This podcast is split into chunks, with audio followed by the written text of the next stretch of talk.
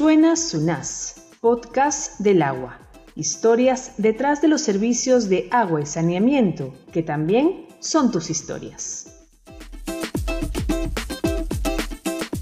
Como todos los días, la ingeniera química Susana Bastarrechea, jefa zonal de la EPS Grau, llega temprano para supervisar el proceso de producción del agua potable para las ciudades de Morropón y Chulucanas, en la región Piura. A sus 30 años y con 7 de experiencia en el saneamiento, está orgullosa de desenvolverse en el sector y de liderar un equipo comprometido con la prestación de los servicios de agua potable y alcantarillado en condiciones de calidad. Es todo un mundo por descubrir el saneamiento. No es algo aburrido, ¿no? Es algo, siempre hay algo nuevo, nuevas tecnologías, nuevas formas de poder tratar el agua, nuevas formas de recuperar un acuífero. Entonces es el saneamiento es un campo muy muy bonito, muy lindo y sobre todo que es un servicio básico. Siempre hay que estar mejorando, ¿no? Mejorando para poderle dar calidad de vida a la población en general. Desde que inició su trabajo, sintió una motivación especial para contribuir con el bienestar de la población a través de la supervisión del agua potable que produce la EPS Grau. Mira, en este caso eh, de pandemia, por ejemplo, en el COVID, el agua ha sido una de, de las armas, yo digo, fundamentales para combatir el virus, porque lo primero que nos recomendaban era el lavado constante de manos. Entonces desde ahí podemos ver la importancia ¿no? del sector saneamiento. Entre sus tareas está monitorear la extracción del agua desde 10 pozos subterráneos de unos 40 metros de profundidad, los cuales abastecen a estas dos ciudades. Bueno, si bien es cierto, eh, normalmente pensamos que el agua es un recurso, al ser un recurso natural, es gratis y accesible para todos. Eh, debemos tomar en cuenta que para tener agua potable se tiene que pasar por una serie de etapas o de procesos que permitan, eh, digamos, transformar el agua, el agua natural en agua potable. Al sur del Perú, en la ciudad de Moquegua, como cada mañana, la ingeniera química Luz Caballero Quispe de la EPS Moquegua también está muy atenta al agua que captan del río Moquegua, la cual es analizada en el laboratorio para verificar sus características, como la presencia de metales pesados. Tras comprobar que el agua cumple con los estándares establecidos, comienza el proceso de tratamiento para que sea apta para el consumo humano. Primero, se eliminan las arenas del agua, luego se le añaden coagulantes que permitirán eliminar otros sólidos. Tras ello, el agua pasa por una etapa de filtración y finalmente se le añade clorogas para su desinfección. A lo largo del tratamiento, el agua es analizada en el laboratorio de forma permanente y también a la salida de los reservorios. Lo principal que nosotros medimos es, va a ser el cloro y la turbidez y procedemos eh, posterior a hacer la medición de pH y conductividad. Nosotros así nos aseguramos que el agua no contenga ningún tipo de microorganismos, llámese este coliformes, no sé, es un proceso de desinfección. Es por ello la importancia de medir el cloro.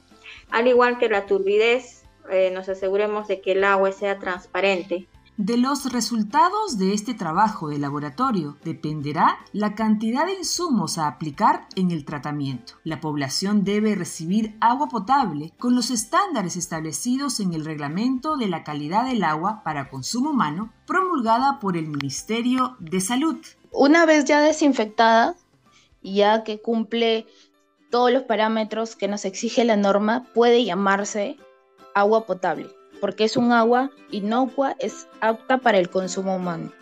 En este contexto, como organismo regulador y de acuerdo a sus competencias, la SUNAS fiscaliza los sistemas de tratamiento de agua potable de las empresas prestadoras, con base en el reglamento de calidad de la prestación de los servicios de saneamiento.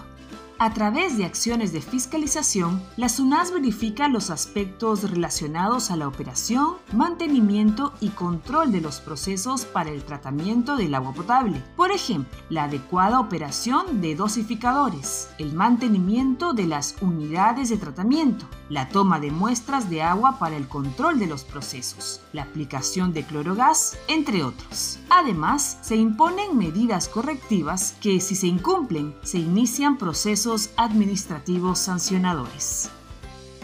De regreso a Morropón y Chulucanas, así es como transcurren los intensos días de la ingeniera Bastarrechea, entre el laboratorio y la supervisión, siempre con retos por delante. Los pozos de, Chulucanas y de Morropón ya datan de aproximadamente más de 40 años. Eh, si bien es cierto, a lo largo del tiempo, eh, estas fuentes digamos que su producción se ha ido mermando ¿no? a medida que ha pasado el tiempo. Se están haciendo diversos trabajos para poder recuperar esta producción, ¿no?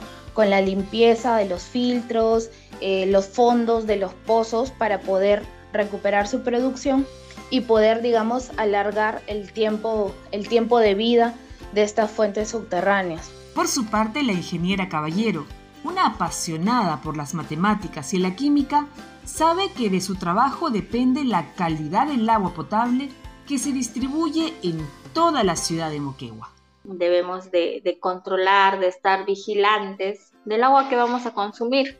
Lo digo vamos porque también yo consumo el agua que se produce, mi familia la consume, mis amigos la consumen. Entonces es, es este, pues, ¿no? una responsabilidad muy grande. La SUNAS monitorea a las empresas prestadoras para que cada día brinden mejores servicios, con fiscalizaciones, capacitaciones e imposiciones de medidas correctivas. Asimismo, valoramos el trabajo que desempeñan todos los profesionales que están detrás de un proceso tan importante para el bienestar de los peruanos y peruanas. Gracias a las ingenieras químicas Susana y Luz por compartirnos sus historias y experiencias. Hasta la próxima.